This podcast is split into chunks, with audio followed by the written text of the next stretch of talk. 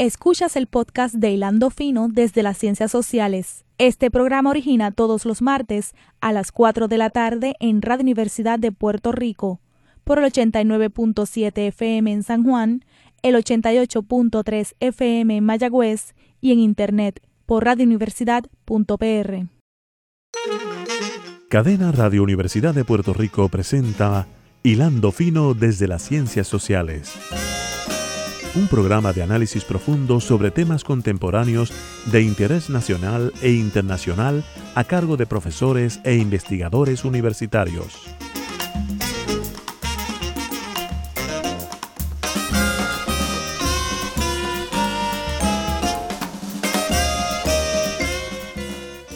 Muy buenas tardes, amigas y amigos de Hilando Fino desde las Ciencias Sociales. Aquí discutiendo como todos los martes a las 4 de la tarde asuntos de interés para Puerto Rico, para las comunidades y temas también internacionales, regionales del Caribe. Hoy tenemos eh, lo que esperamos sea un programa muy especial. Les habla el profesor Javier Colón y estamos hoy en compañía de dos distinguidos colegas de, de la Universidad de Puerto Rico, la colega Melody Fonseca Santos. Saludos, Melody.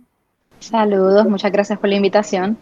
Y un invitado muy especial que eh, eh, tiene una historia mm, de muchas contribuciones a la Universidad de Puerto Rico eh, y muchas contribuciones al país de donde proviene Haití, que es el colega Paul Latortú. muchas gracias, Paul, por sacar de tu tiempo y estar aquí con nosotros hoy. Javier, es un placer siempre estar contigo y saludo a Melody también. Déjenme decir algo sobre, sobre Por la Tortú. Por la Tortú es una persona que ha estado toda su vida comprometida con el bienestar de eh, su país natal, de Haití. Eh, fue decano de nuestra Facultad de Administración de Empresas.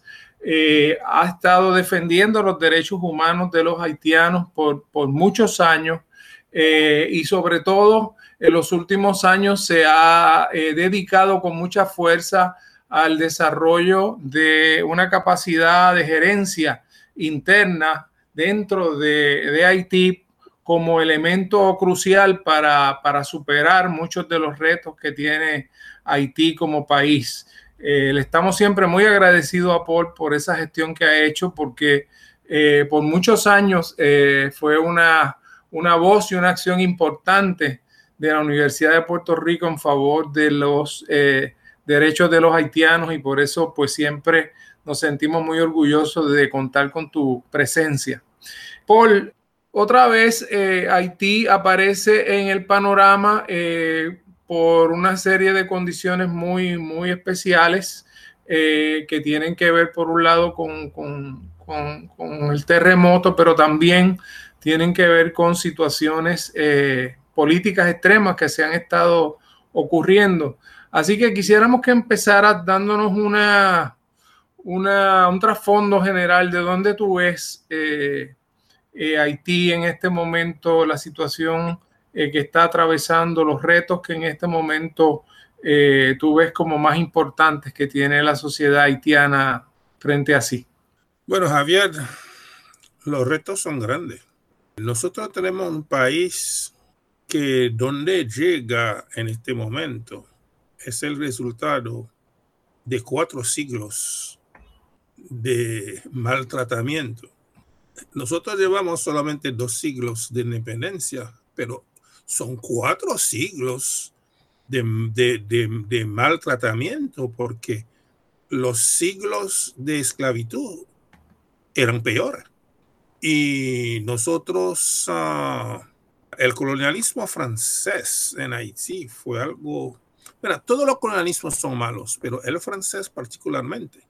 Eh, cuando tú piensas que un dirigente como Luis XIV, que los franceses llaman el rey sol, le roi soleil, y yo entiendo que eso quiere decir que era una fuerza importante para el bien de los franceses en cierta forma, para nosotros era una fuerza para crear el mal. Es el Señor que legisló el código negro 1684 más o menos. Y cuando se legisla el mal, tú sabes qué quiere decir esto. Nosotros tuvimos suerte de que ese mal, como ustedes a Puerto Rico dicen, no es mal que duren 100 años, ni cuerpo que lo soporte, que lo resiste. Pues yo creo que la cosa en Haití ha sido tan dura que esto creó las condiciones para el levantamiento de 1791, el, levantamiento exitoso, porque ha habido levantamiento antes. Pero en realidad, muchos esclavos a, a veces se daban a la fuga. Imagínense, es un territorio, la parte de Haití nada más, tres veces Puerto Rico. Y si uno toma toda la isla, ¿verdad? Son siete veces más o menos Puerto Rico en la parte de Haití en aquel tiempo, de 30 mil franceses, 300 mil esclavos, eh, la fuga se daba. La fuga se daba. Los cimarrones. Y la gente cogían los, las montañas. Y yo creo que no sería equivocado decir que aún después de la independencia, ha habido en el país por lo menos dos grupos, quizás tres, pero por lo menos dos grupos coexistiendo. Los, uh, los libertos que estaban en las ciudades y los cimarrones lejos en la montaña, ahí habían encontrado su libertad. Yo creo que todavía eso es cierto. Y, y lo que ha dado como resultado es que tú tienes una buena parte de la población viviendo bastante lejos del Estado y los ex libertos dirigiendo el país, sí, a una élite y a una clase media, pero la gente no toma suficientemente en consideración los descendientes de los que están lejos. Yo te digo eso porque estaba escuchando hoy el primer ministro de Haití hablar por, uh, por el internet y hablando de cómo él ve la situación y la dificultad de llegar donde está la gente. Javier, hay lugares donde no hay carretera que llegan. ¿Eh? La gente llega ahí a pie. Quizás a fuerza de caminar tanto, hoy una motocicleta puede llegar, pero una carreta no llega un caballo puede llegar. Así que esto, tú, tienes un país por lo menos dividiendo y una gente que no se consideran suficientemente, hasta que nosotros no empezamos a manejar un país pensando en los 11 millones de personas, nosotros no estamos en la ruta que hay que llegar. Yo quisiera empezar así y sigo contestando tus preguntas. Claro. Melody. Sí, muy buenas tardes, eh, Apol. Eh, escuchándote hablar me hace pensar, ¿verdad? Eh, si esta manera de, ver la complejidad del Estado en Haití, eh, incluso su ausencia, estaríamos hablando entonces, ¿no? De por una parte hay una, o ha habido una incapacidad del Estado de llegar, porque estamos hablando de un Estado que está eh, vacío, ¿no? que sus instituciones son eh, frágiles, eh, que tiene problemas de legitimidad de cara también a la ciudadanía, pero también, por lo menos escuchándote hablar sobre la cuestión del cimarronaje y esa tradición histórica en Haití, también una piensa ¿no? que al mismo tiempo hay una, unas formas de resistencia de la misma población para la que el Estado históricamente, ya fuera el orden colonial, incluso en el propio proceso de la revolución y la, el, regresar en el, en el, proceso revolucionario, tener que regresar al sistema de plantación para poder mantener la revolución viva y luego en el siglo XIX y luego con las intervenciones estadounidenses en el siglo XX, el Estado solamente ha representado represión también. Entonces, es verdad, me da la sensación que esto que nos plantea es como un escenario sumamente complejo en el que por una parte hay un Estado que no es capaz de eh, satisfacer las necesidades de una ciudadanía, pero una ciudadanía que también es recelosa con su propio espacio, ¿no? Y que eso en ese sentido yo diría que, que genera una, crisis de gobernanza y una crisis de identidad ciudadana. y que, ¿verdad? Cuando se dan situaciones como esta del terremoto, pero tantas otras emergencias, pues que genera un problema de gobernar en, en la crisis. a mí en esto también que, que mencionabas, me, pareció muy interesante, ¿no? Cuando traes la cuestión del código negro, por lo que esto definitivamente implicó para eh, las maneras en las que se gobernó el sistema esclavista, ¿no? Y cómo esto era, eh, no era una cuestión de gente buena o mala, sino que era una cuestión de una lógica de gobernar eh, que había, que estaba institucionalizada y, normativizada, ¿no? Con un código. Eh, pero de ahí, ¿no? Hay una serie de, legados que trascienden eso. Eh, y a mí me hizo pensar también en cuando, en, en, este momento en el que Estados Unidos está el proceso revolucionario en Haití, y Estados Unidos mira con distancia ese proceso y empieza a desarrollarse un imaginario más allá de racista o antinegro, anti-haitiano.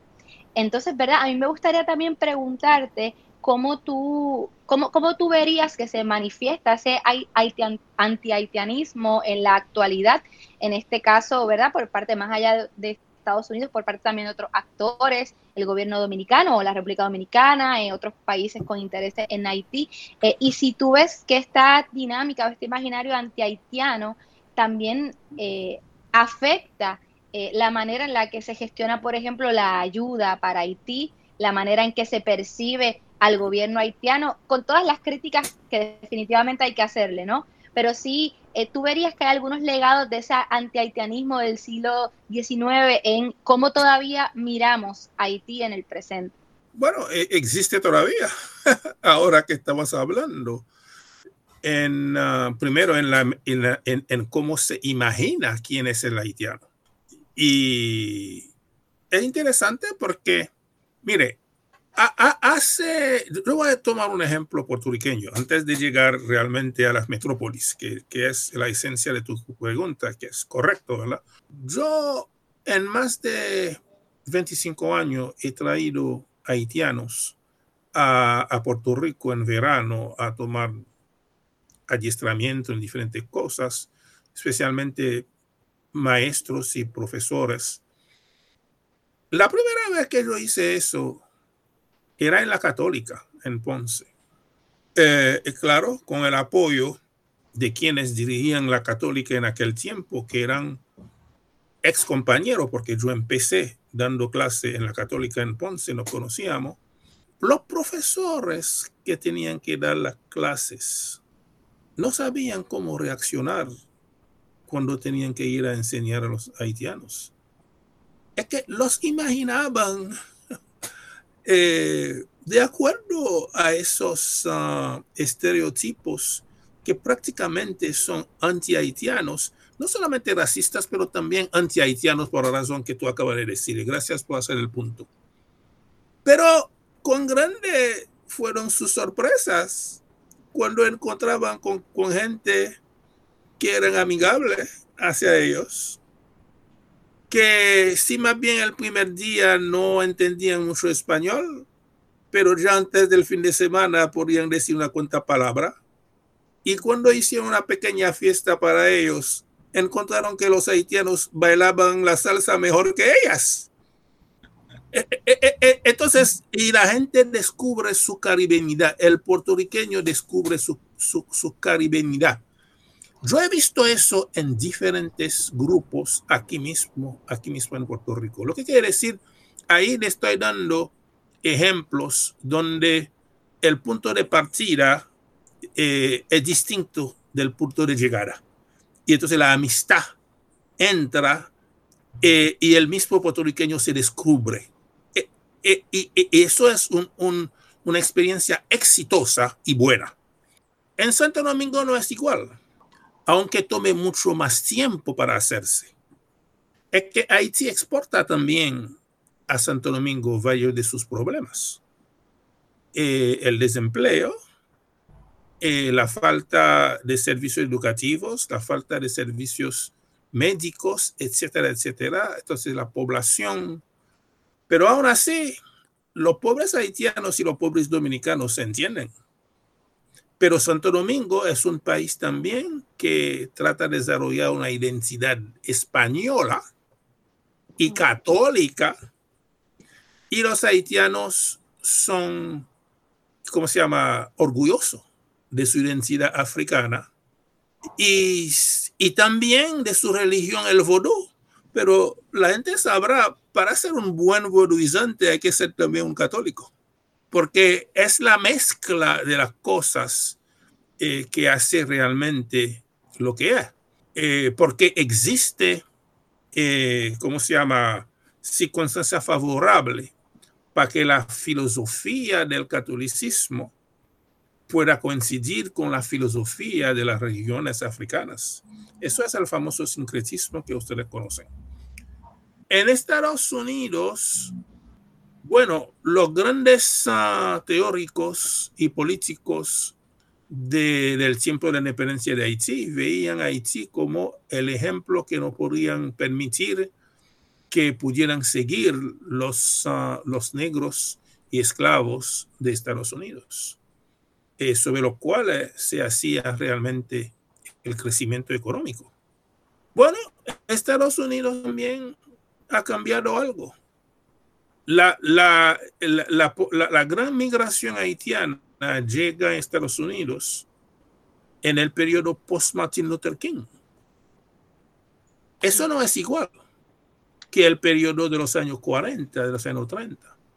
Aunque hayamos visto recientemente una tentativa de dar para atrás, pero, eh, pero también los haitianos, la diáspora en Estados Unidos eh, sobrevive económicamente y la situación económica en Haití hubiese sido peor sin ellos, porque las la, la transferencias unilaterales de la diáspora haitiana a, los familiares que quedaron en Haití suman a 30% del Producto Bruto haitiano. Así que es como todo en la vida, es una mezcla de cosas positivas y cosas negativas, pero hay que ir para adelante para ir resolviendo los problemas poco a poco. Pero el problema fundamental para resolver es la situación haitiana. Eh, y la situación haitiana, claro, hay una parte política importante, yo traté de, de poner acento sobre esto, pero hay un problema económico que resolver. Y le voy a decir, los partidos políticos en posición en Haití no están hablando de las cosas socioeconómicas. Ni siquiera plantean los objetivos socioeconómicos cuando tú tienes un pueblo si tú lo escuchas de verdad, su problemática fundamental es de naturaleza económica. Y un liderazgo que cree que la cosa económica es una cosa de dinero, confunden economía y financiamiento, tienen relación, pero no son las mismas cosas, porque la economía es una cuestión de cómo ¿Qué es lo que tú vas a hacer con los recursos? Y los recursos no son solamente monetarios, son también físicos, son humanos, son uh, eh, del, del espacio o lo que sea. Así que, ¿cómo tú combinas esos recursos de forma inteligente para lograr, en términos prioritarios, los objetivos que se, nos hemos fijado como, como nación. Y ese diálogo para mí no se ha dado suficientemente. Y eso es parte de la crisis. Paul, eh, tú, tú, mencionas los partidos políticos en algo que leí recientemente. Tú señalabas que tú entiendes que hay una especie de vacío político en Haití. Eh, y mi padre siempre me ha dicho que la política rechaza el vacío. Cada vez que surge algún tipo de vacío importante, alguien lo va a ocupar, porque esa es la naturaleza de la política. Eh, háblanos un poco de ese vacío político que tú estás señalando en algunos de los artículos que he leído, que el asesinato del presidente pues agravó la situación porque al forzar el tema de quién iba a ser el sucesor del presidente, pues eso hizo más evidente el vacío político que existe en Haití. Háblanos un poco de por qué existe ese vacío y, y yo creo que los radioescuchas de Radio Universidad quisieran entender también por qué se produce un evento tan dramático como el asesinato del presidente y qué es lo que quiere decir eso, cuáles son los actores que están detrás de una acción como esa y qué es lo que se proponen. Bueno, el presidente nunca fue alguien de gran popularidad, porque primero poca gente fueron a votar eh, por él. Eh, la gente no creía en las elecciones que, se estaban dando, etc. Y eh, él llegó al poder en gran parte también bajo la influencia de poderes metropolitanos. Y ese señor, poco a poco, con los conflictos que eso le ha creado, aún dentro de su propio partido, porque esa es otra cosa que tenemos que entender. Los tipos montan un partido para ir a las elecciones, pero los partidos no están funcionando como partidos de verdad. Entonces se juntan unos cuantos, eh, por la razón que fuese, de amistades y después van a pelear. Sí, sí. Eh, ¿Y cómo entonces... Uh, Suena familiar eso que estás diciendo, Paul. Pues claro que sí, porque yo siento que en Puerto Rico eso se está dando más y más, pero de eso hablaremos otro día. Y entonces los conflictos se dan eh, y el presidente llega a un momento, es obvio en su estrategia, las elecciones vienen para, para elegir a la Cámara renovación y no lo hace. Igual para dos terceros partes del Senado. Igual para los alcaldes. Entonces, de su propio pantalón, nombra alcaldes. No reemplazan los senadores, no reemplazan los, ah, los legisladores y así que cuando él muere, las cosas que preveían la constitución para eh, establecer la línea de sucesión dejan de ser operables. Me imagino que él hizo eso para, para crear ese vacío, para que fuese, estoy traduciendo en creol, para que fuese el único gallo cantando. Así lo diría el idioma creol, pero en español suena bien también, me imagino. Sí, sí, sí. Eh, y entonces cuando a él lo matan, el problema se agrava. Él, dos días antes de morir, con la gana de cambiar su primer ministro, llama otra persona para ser primer ministro. Así que el primer ministro que estaba ahí ya da su dimisión y llega otro que todavía no ha argumentado. Entonces, el vacío es completo. La semana antes, el presidente de la Corte Suprema murió, disque de COVID, pero no sabemos. Pudo haber sido otras cosas. Tú ves, así que eh, eso lleva el país a una situación. ¿Quién va a tomar decisión? Finalmente es el primer ministro que había señalado recién que llega a tomar el poder. Pero llega a tomar el poder porque el mundo internacional lo escogió como solución, porque el mundo internacional entendió que el primer ministro que había dimitido, que quiso tomar el poder, algunos sectores eran sospechosos de que él podría ser parte también de la conspiración para matar al presidente. Así que eso es lo que hay. Paul, eh, explícame porque ah, ah, ¿cómo, ¿cómo se produce esa acción internacional para mover la ficha para que termine siendo esta persona y no esta? Que... Bueno, yo pienso que haitianos con algún poder informal a nivel internacional pudieron explicar a otros compañeros de cierto poder informal en lo internacional, lograron convencer a ex colegas de que se iba a cometer un grave error. Y tuvieron uh, credibilidad. Y no es la primera vez que pasa eso.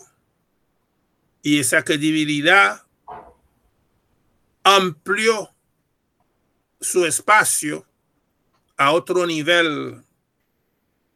Y, y se evitó el error, entre comillas. Pero al evitar ese error, se crea también una situación de alguien que ocupa la posición sin haber estado realmente gobernando lo que existe de, de instituciones y el tiempo apremia, así que se, se resuelve un problema, se crea otro.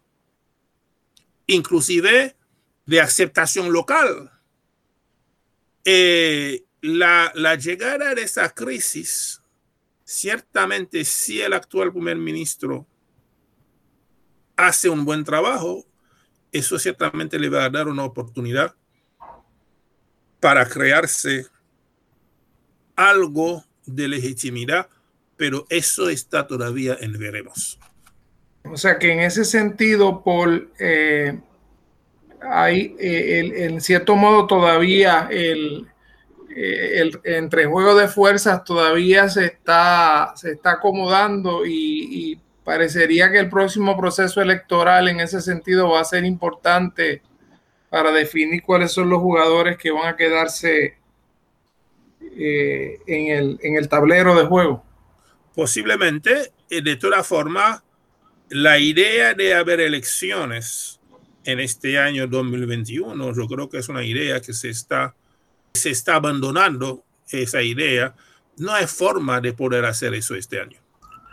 Paul, vamos a hacer una pausa en, en, en Hilando Fino eh, y cuando regresemos, pues eh, seguimos esta interesante conversación sobre la situación actual de Haití.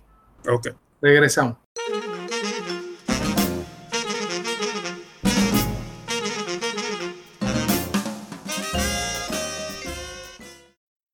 Escuchas el podcast de Hilando Fino desde las Ciencias Sociales. Este programa origina todos los martes a las 4 de la tarde en Radio Universidad de Puerto Rico por el 89.7 FM en San Juan, el 88.3 FM en Mayagüez y en Internet por radiouniversidad.pr.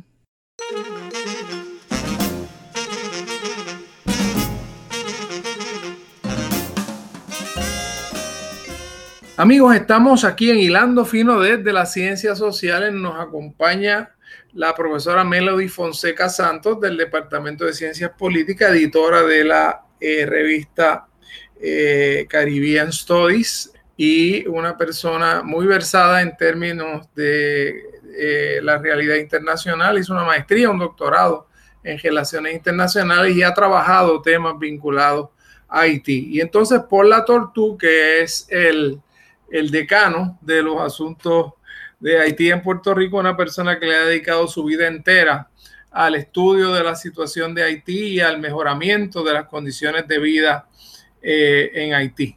Melody.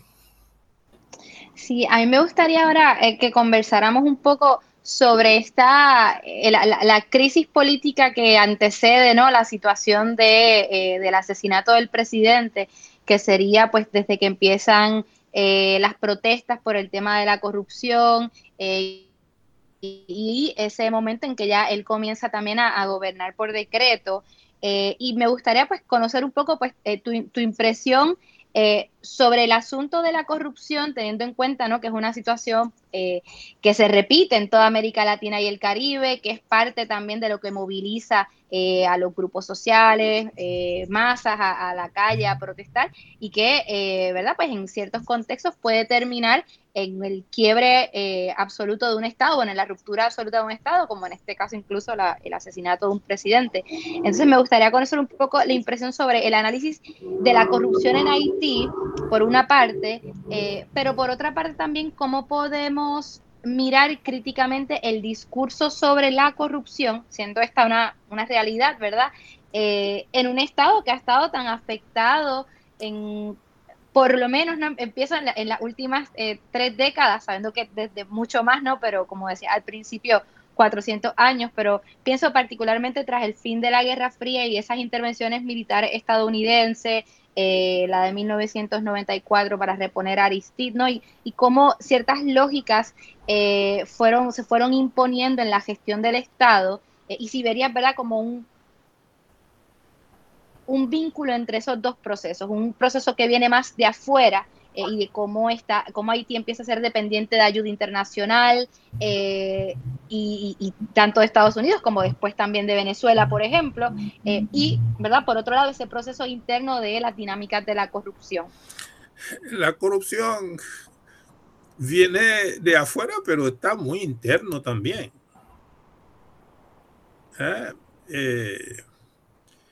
Déjeme decirle,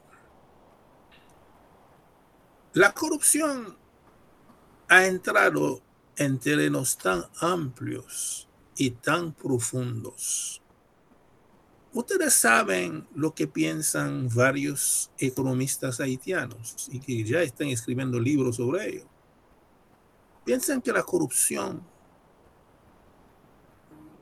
ha entrado tanto en los procesos que se ha creado en Haití una economía criminal. La expresión no es mía, la expresión son de varios economistas y muy buenos economistas. Una economía criminal. ¿Qué es una economía criminal? Es una economía, primero, ilegal, para que sea eh, eh, eh, criminal, tiene que ser primero ilegal. Segundo, que en su forma institucional de funcionar, las empresas cuentan con acciones que son claramente criminales. Ejemplo, necesitamos X terreno para hacer tal obra. Bueno, eh, vamos, vamos a robar ese terreno. Vamos a utilizar los recursos oficiales para saber cómo robar terreno en un país donde eh, la, ¿cómo se llama? La, inscripción de, los haberes a nivel del Estado no, es, no son lo que debían ser. Eh, hay que importar, pues nos vamos a arreglarnos para no pagar aduana. Hemos financiado la campaña del presidente. Exijo que sea yo que nombre el director de las aduanas. Y el presidente acepta.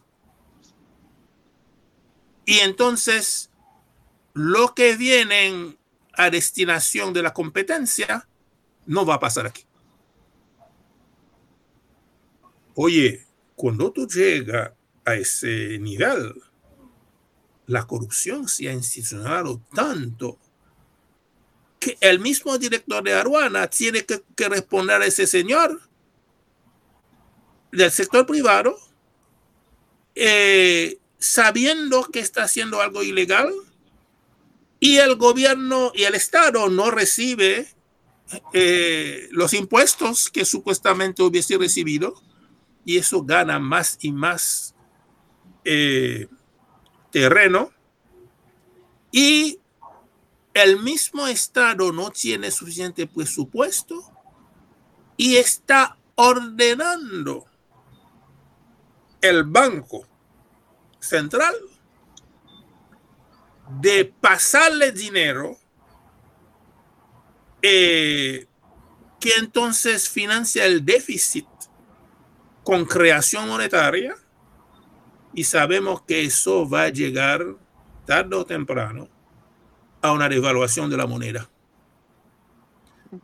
Bajo eh, ese presidente que acaba de morir, el dólar pasó de 50 good por un dólar a 120 good por un dólar en menos de cuatro años. ¿Sabe qué quiere decir eso? En términos de destabilización de una economía. ¿Ve? Y entonces, ¿cuál es la solución? Hay presión sobre el gobernador del Banco Central para decretar a partir de hoy el dólar vale 55 good, cuando en el, mercado se está viniendo por 120 good. Tú sabes,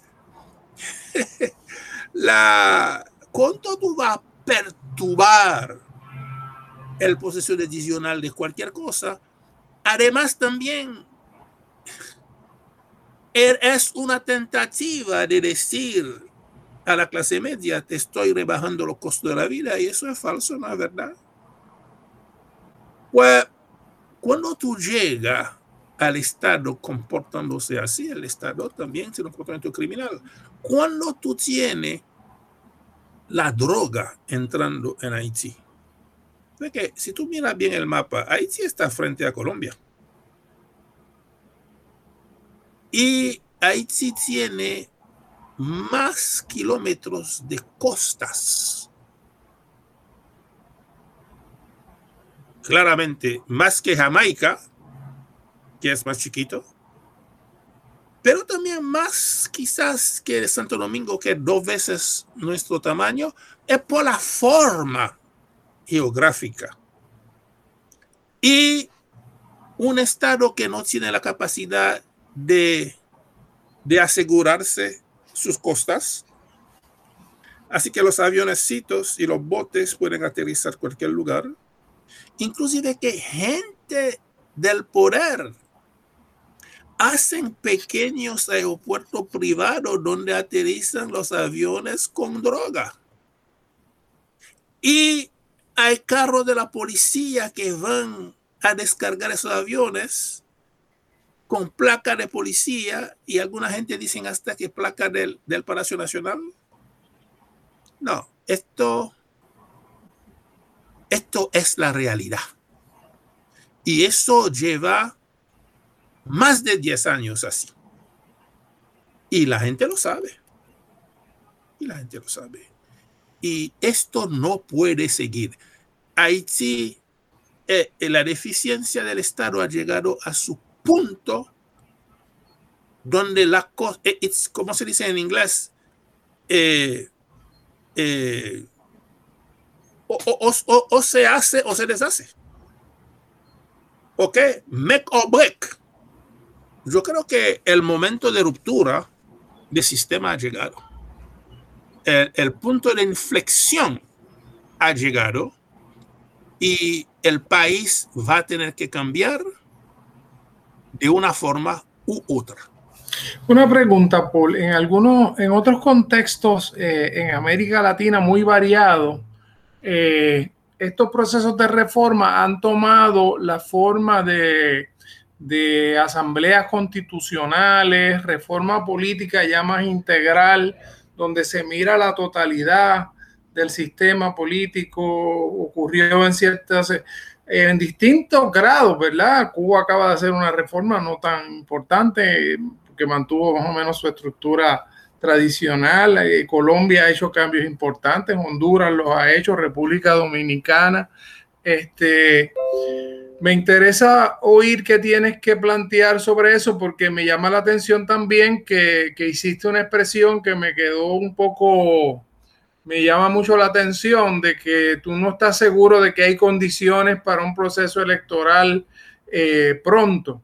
Eh, entonces, como que eh, quisiera que nos hables un poco más de cómo tú estás viendo el proceso que produciría una, una reforma este, política de la envergadura que tú estás planteando, porque aunque no estás usando la palabra, parecería que estás hablando de un Estado fallido, de un Estado que realmente ha perdido eh, capacidad de gestión en, los elementos básicos de seguridad y, de, y de, de proveer los servicios básicos a la población.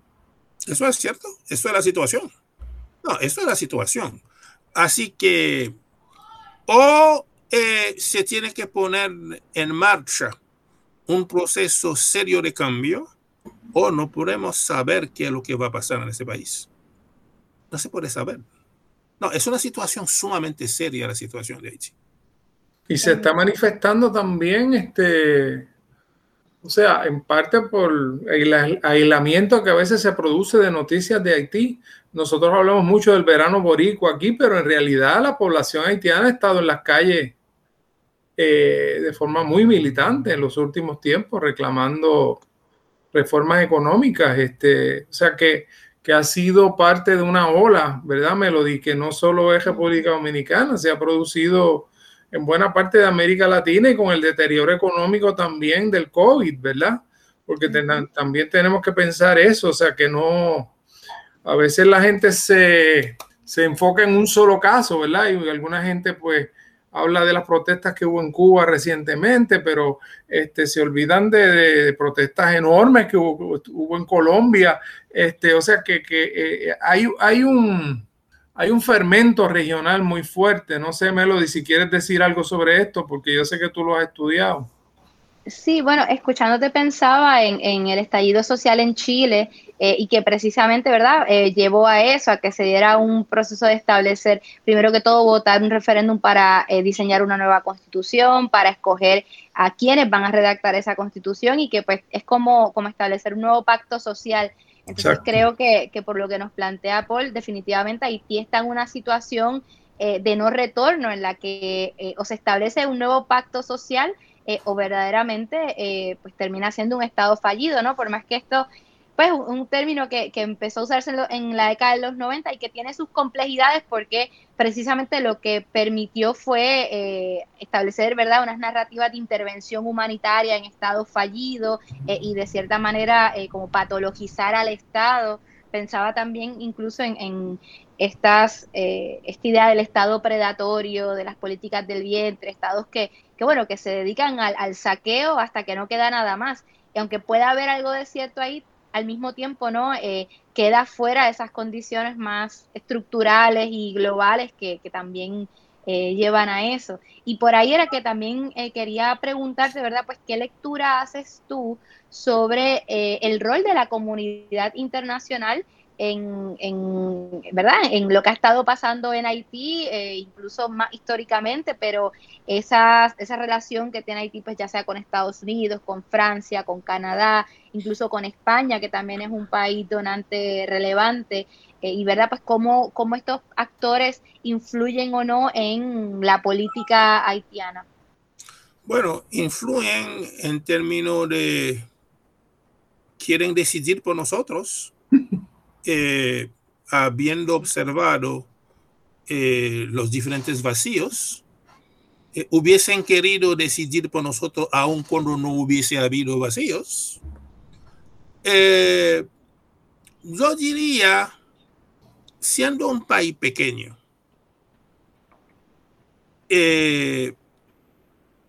con poca fuerza militar, si quiere ponerlo así, porque eso es también parte de la ecuación, ¿no?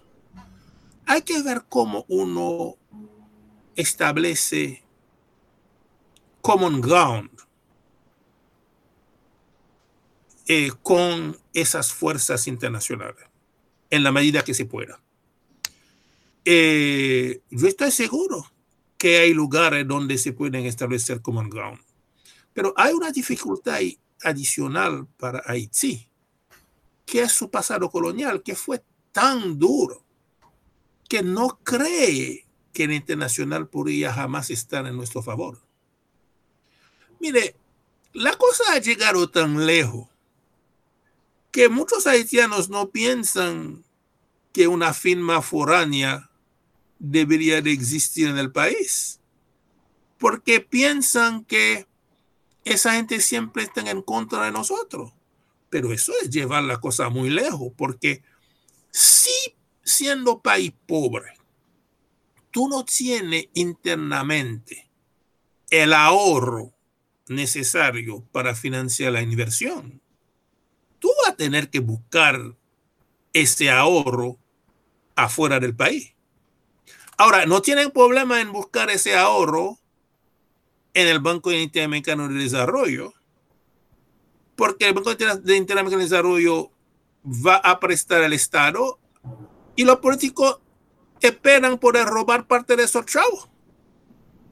Pero los mismos políticos que irían al Banco Interamericano de Desarrollo, di que para financiar, vamos a decir, una carretera, son los primeros que van a dar problema también para que una firma extranjera pusiera un hotel. No siempre así, pero, pero muchas veces pasa. Eh, cuando si tú quieres tener turismo, tú tienes que dar algún espacio a firmas foráneas también, porque la clientela viene de afuera. Yo pienso que Santo Domingo entendió eso y logró crear una situación de common ground y por eso que está creciendo. No tiene problema en que firma española venga a montar hoteles. Mm. No tiene problema para tomar la ventaja eh, de, de, Estados Unidos que abre su, su aduana para que productos que salen del Caribe puedan penetrar. Más todavía no tiene problema para usar las ventas adicionales que Estados Unidos ha dado a Haití, a producción que sale de Haití, pero que los mismos haitianos no aprovechan y, y, y, y, los dominicanos ahora establecen empresas en Haití, no muy lejos de la frontera, para que los productos dominicanos lleguen a aduana americana como con un acto de nacimiento haitiano. Porque la cosa es una cuestión de dónde se dio el valor añadido. Los dominicanos lo hacen. Claro. Eh, eh, y, y, hablando de Puerto Rico, la crisis aquí se aprofundiza desde que se regalaron yo, yo, dijo esta palabra, las 9.36, antes de tener una alternativa. Yo recuerdo eso principio de los años 90, cuando ese proceso se estaba dando. Y yo me dije, ¿qué, qué, qué está pasando? Eso es un doctorcito que llega que no entiende economía y, está proponiendo eso a Estados Unidos, porque eso, eso fue así. Fue él, el gobierno aquí que lo propuso a Clinton. Sí, sí, sí, sí. De hecho, en, en, el comité de jurisdicción, en el momento clave de la votación, el presidente del comité sacó la carta del gobierno de Puerto Rico aceptando la eliminación diciendo, miren, yo aquí me, me, están pidiendo que lo elimine, o sea, no, no, porque no sé por qué Javier, debe contarte eh, esto, no sé si estoy tomando demasiado tiempo. Eh, una vez, entonces, mirando la situación, yo propuse al rector de Río Piedra, ¿por qué no hacemos un seminario para realmente dilucidar todo eso? Y el rector, eso era Juan Fernández, que me dijo, bueno, Paul, si tú logras obtener que alguien de Washington venga a hablar, yo te doy el presupuesto para hacer ese binario. Y Javier, no me pregunta cómo, pero yo logré que alguien de Casablanca viniera. Y esa señora era puertorriqueña. Eh, cuando le vino el momento de hablar, después de haber escuchado todos los sectores hablando en contra de la eliminación 936, esa señora dijo, mire, yo trabajo para la Casa. Yo creo que ustedes necesitan ir a Washington todo junto y repetir lo que yo acabo de decir. O que yo acabo de oír. Yo puedo hacer eso como parte de mi informe, pero no tiene el mismo peso que si ustedes lo van a hacer. Ni fue recibido por el gobernador de Puerto Rico en aquel entonces, a pesar de haber pedido y yo ayude a pedir porque me decía, yo no puedo venir de Casablanca y venir a Puerto Rico sin pagar por lo menos una visita de cortesía al gobernador. No fue recibido. Pues regresando a Haití, eh, me, me he estado preguntando cuáles son los interlocutores dentro de la sociedad haitiana que pueden ser el motor para este proceso de reforma del cual estamos hablando. Eh, recuerdo que, por ejemplo, cuando se hicieron los acercamientos entre Obama y la administración cubana, la Iglesia Católica fue un elemento central. Y debes recordar que hubo unas negociaciones secretas que terminaron llevándose a cabo en Roma. Eh, cuando tú miras experiencias como esas, que en donde hay un diálogo interméstico quizás con unos elementos internacionales y otros internos, ¿cómo, ¿qué actores tú ves interactuando para crear eh, esa, esa masa que hace falta para un proceso de reforma como el que estamos describiendo aquí? Bueno, la Iglesia Católica siempre va a ser un factor importante también.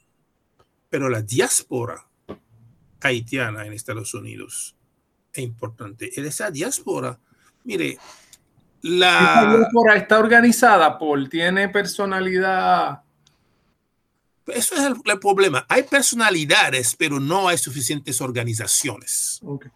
La personalidad es la hay. En Casa Blanca hay gente eh, eh, haitiano que están, en, están cerca del poder.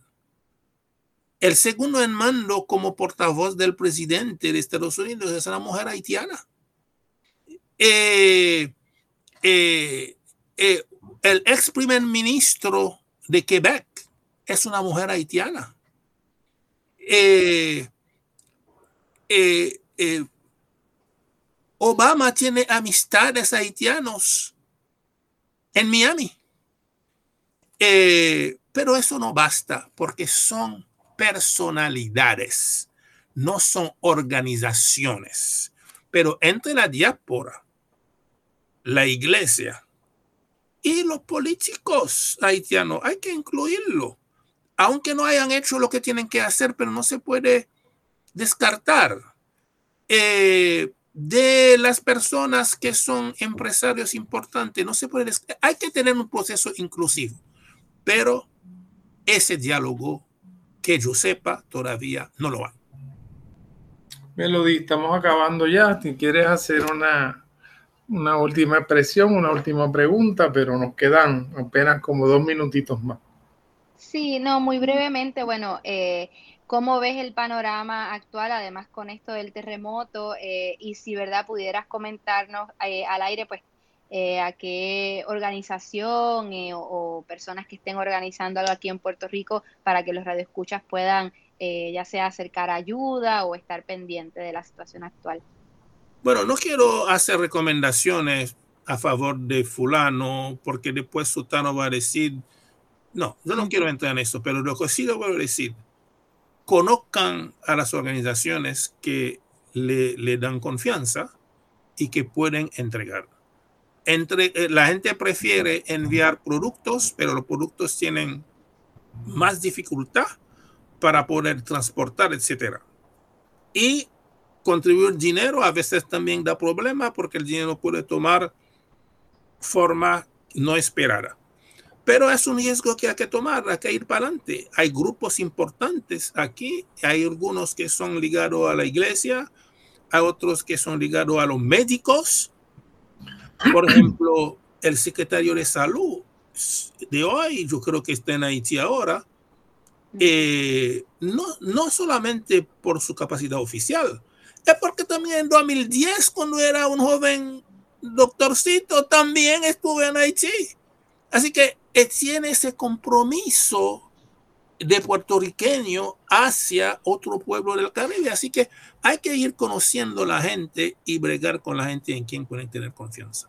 Pues Paul, muchas gracias por esta interesantísima conversación. De nuevo te damos las gracias por todo lo que has hecho pues, eh, a favor de Haití todos estos años y cómo has colocado en cierto modo eh, la propia Universidad de Puerto Rico en el mapa de estos esfuerzos. Así que te agradecemos mucho tu participación hoy. Gracias a Melody también por ayudarnos a, a este diálogo tan importante.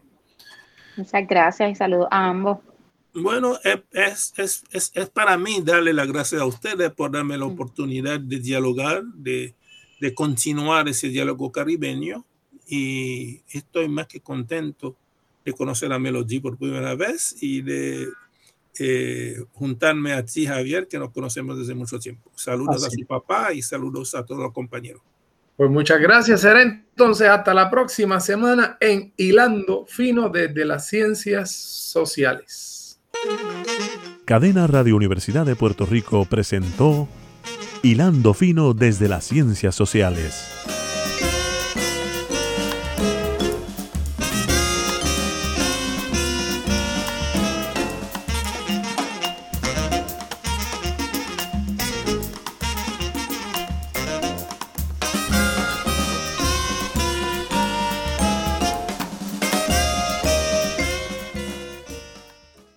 Escuchaste el podcast de Hilando Fino desde las Ciencias Sociales. Este programa origina todos los martes a las 4 de la tarde en Radio Universidad de Puerto Rico por el 89.7 FM en San Juan, el 88.3 FM en Mayagüez y en Internet por radiouniversidad.pr.